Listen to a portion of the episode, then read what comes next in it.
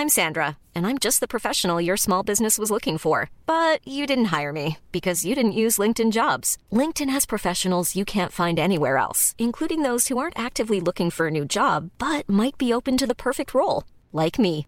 In a given month, over 70% of LinkedIn users don't visit other leading job sites. So if you're not looking on LinkedIn, you'll miss out on great candidates like Sandra. Start hiring professionals like a professional. Post your free job on linkedin.com/people today. Qu'est-ce que j'ai dit à, Elon Musk? Vous voulez venir en Europe? On va avoir des règles et les voilà. Il faut que nous ayons un cloud souverain. La tactique TikTok, opacité, addiction et ombre chinoise. Est-ce qu'on est en train de vivre une révolution? Moi, ce que je dis, c'est que la révolution a déjà eu. L'IA est déjà là, elle est déjà omniprésente absolument partout, et le monde ne s'est pas effondré. Signaux faibles, le podcast de siècle digital qui décode l'actualité du numérique.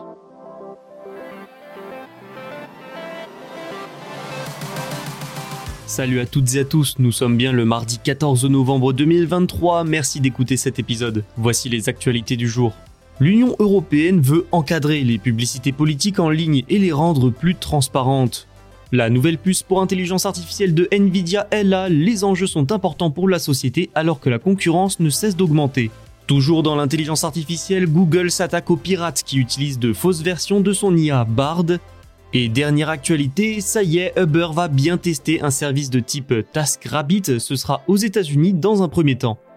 Voilà pour le programme. Allez, trêve d'introduction, c'est parti avec la première actualité. Bonne écoute. C'est une première européenne. La publicité politique dans l'Union européenne va bientôt être encadrée à travers une loi. En fait, c'est même une première mondiale. Une nouvelle importante, d'autant plus à l'approche des élections européennes 2024 et 5 ans après le scandale Cambridge Analytica. Cette loi européenne doit rendre les campagnes électorales plus transparentes, elle doit aussi éviter au mieux les ingérences étrangères devenues monnaie courante dans les élections à enjeu. C'est donc la manipulation des électeurs, de l'opinion qui doit aussi être évitée ou du moins diminuée grâce à cette loi. Vous vous en doutez, les grandes plateformes, notamment les réseaux sociaux comme Meta mais aussi Google, sont tout particulièrement visées, parce que ce sont sur et via ces plateformes que la majorité des publicités politiques sont diffusées, mais aussi parce que ce sont sur elles que les signes d'ingérence et les manipulations de l'opinion sont les plus flagrants. Alors comment ont réagi ces géants du web? La Computer and Communications Industry Association, qui représente entre autres Google et Meta, parle d'un accord aux termes vagues sans réponse. Pour rentrer un petit peu dans le détail de cette loi, la publicité politique aux entités extérieures à l'Union européenne, trois mois avant une élection ou un référendum, sera interdite. Là, le but, c'est d'éviter l'ingérence étrangère et la désinformation. Ce sont surtout les Russes qui sont visés ici, d'autant plus à l'heure de la guerre en Ukraine. Le Kremlin pourrait tout à fait tenter d'influencer une élection pour mettre à leur avantage des partis et candidats européens pro-russes. Une base de données accessible au public sera également créée. Toutes les publicités politiques en ligne y seront répertoriées pour une durée de 7 ans. Le ciblage publicitaire est également impacté par le texte, seules les données personnelles explicitement consenties par les internautes pourront être utilisées, les pubs politiques basées sur le profilage de l'internaute seront donc interdites, parce que oui, l'orientation sexuelle ou encore la religion d'une personne peuvent servir à l'influencer via des pubs.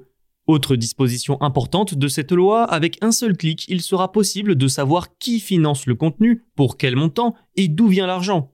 Pour ceux qui ne respecteront pas la loi, sachez que les amendes pourront atteindre jusqu'à 6% du chiffre d'affaires annuel mondial. Verra-t-on ses premiers effets aux élections européennes en juin? Non. Les débats ont été longs et difficiles, rendant la loi applicable en 2025 au plus tôt. Nvidia veut rester le leader incontesté des semi-conducteurs pour intelligence artificielle. Le géant américain a présenté le 13 novembre son dernier GPU pour modèle d'intelligence artificielle avancée. Le but est limpide, hein, conserver sa place de leader du secteur alors que le nombre d'entreprises se lançant dans ces puces se multiplie. Ce nouveau GPU, c'est le H200, qui prend la relève du très renommé H100 lancé il y a un peu plus d'un an. Le nouveau venu repose sur la même architecture que son ancêtre, avec quelques différences évidemment. La H200 intègre une mémoire HBM3E, 141 Go de mémoire à bande passante élevée. C'est 80 Go et une mémoire HBM3 pour la H100. En bref, la H200 est bien plus performante. Dès la fin du premier semestre 2024, plusieurs data centers profiteront de cette nouvelle puce. Amazon Web Services, Google Cloud, Microsoft Azure, mais aussi Oracle vont exploiter la H200 dans leurs infrastructures, les plus grandes du secteur du cloud en somme. Ce n'est pas tout, OpenAI va également l'utiliser pour GPT-4. Sur le vieux continent, le supercalculateur hexaflopique européen Jupiter, installé en Allemagne, sera aussi alimenté par la H200. Le timing de l'annonce de Nvidia ne doit rien au hasard. La course à l'IA, c'est également devenu une course aux puces pour entraîner et alimenter cette technologie. Et oui, les sociétés spécialisées ont un besoin vital de ce type de composants pour concevoir des modèles toujours plus avancés et performants. Nvidia l'a compris avant beaucoup de monde, lui permettant de prendre de l'avance et de dominer ce segment. Ça a transformé l'entreprise en machine à cash, hein, avec plus de 1000 milliards de dollars de capitalisation boursière. Les enjeux sont donc énormes, surtout pour elle. D'autant plus que la tendance ne joue pas en sa faveur, les concurrents se multiplient, AMD a développé un GPU, le MI300X, avec de meilleures performances que les H100 de Nvidia, d'où l'arrivée rapide de la H200 pour rester devant. Mais Microsoft s'est déjà rapproché de AMD en mai pour produire ses propres GPU. OpenAI veut aussi concevoir ses propres puces. Amazon est dessus également et Google a déjà les siennes. Pour ces géants, le but c'est surtout de sortir de la dépendance à Nvidia et à terme de parvenir à réduire les coûts. C'est sûr qu'en dominant, eh bien c'est plus facile pour Nvidia de faire payer le prix fort à ses clients. Nous verrons combien de temps la H200 sera la plus avancée du marché.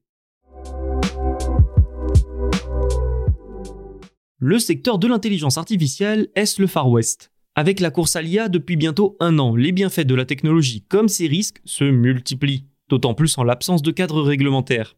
Forcément, escrocs et pirates informatiques veulent en profiter et tirer parti de la confusion de certains utilisateurs. Et parfois, il y a même de l'usurpation d'IA générative pour mieux arnaquer les internautes. Dans ce cadre, Google poursuit en justice des personnes qui auraient poussé des internautes à télécharger une version non publiée non officielle de son chatbot, Bard. Surprise, dans cette version de Bard se trouvaient des logiciels malveillants. La plainte a été déposée cette semaine auprès d'un tribunal californien. Google y affirme que des individus basés au Vietnam et en Inde ont créé des pages sur les réseaux sociaux pour faire la promotion de leur faux Bard. Ces pirates auraient également diffusé des publicités encourageant les utilisateurs et des entreprises à télécharger de la fausse IA. Alors que se passe-t-il une fois que cette version malveillante est téléchargée? Ce Bard s'introduit dans le système et vole vos données, comme les mots de passe et des données d'identification. Cette IA était également présentée comme payante et devant être téléchargée, alors que la vraie version est gratuite et sans téléchargement.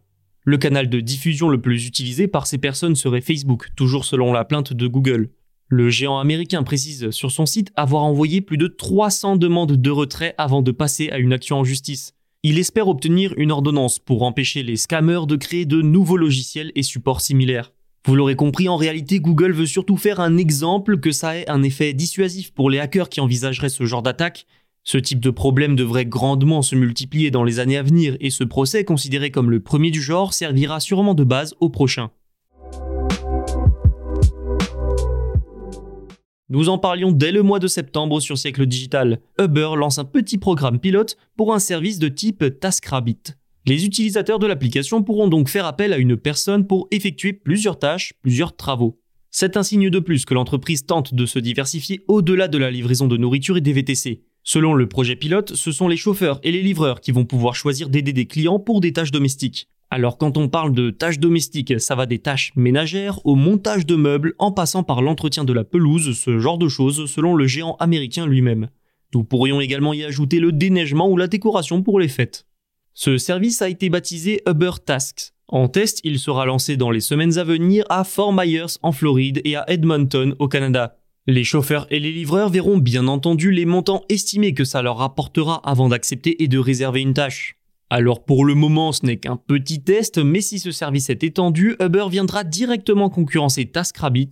Pour l'entreprise, c'est un moyen, je l'ai dit, de diversifier et d'augmenter ses revenus. Selon ses derniers résultats financiers, le troisième trimestre a été son deuxième consécutif rentable, mais ses ventes n'ont augmenté que de 11%. C'est la croissance la plus lente de ces dix derniers trimestres. Pour éviter toute chute et un ralentissement trop important de sa croissance, et donc euh, rassurer aussi les investisseurs, il semble impératif de partir à la conquête d'autres marchés. Cet épisode est maintenant terminé, merci pour votre fidélité. Vous pouvez vous abonner pour ne rien manquer et je rappelle que tous les podcasts de Siècle Digital sont disponibles sur siècledigital.fr et les plateformes de streaming. À demain. When you make decisions for your company, you look for the no-brainers. And if you have a lot of mailing to do, stamps.com is the ultimate no-brainer. It streamlines your processes to make your business more efficient, which makes you less busy. Mail checks, invoices, legal documents, and everything you need to keep your business running with stamps.com.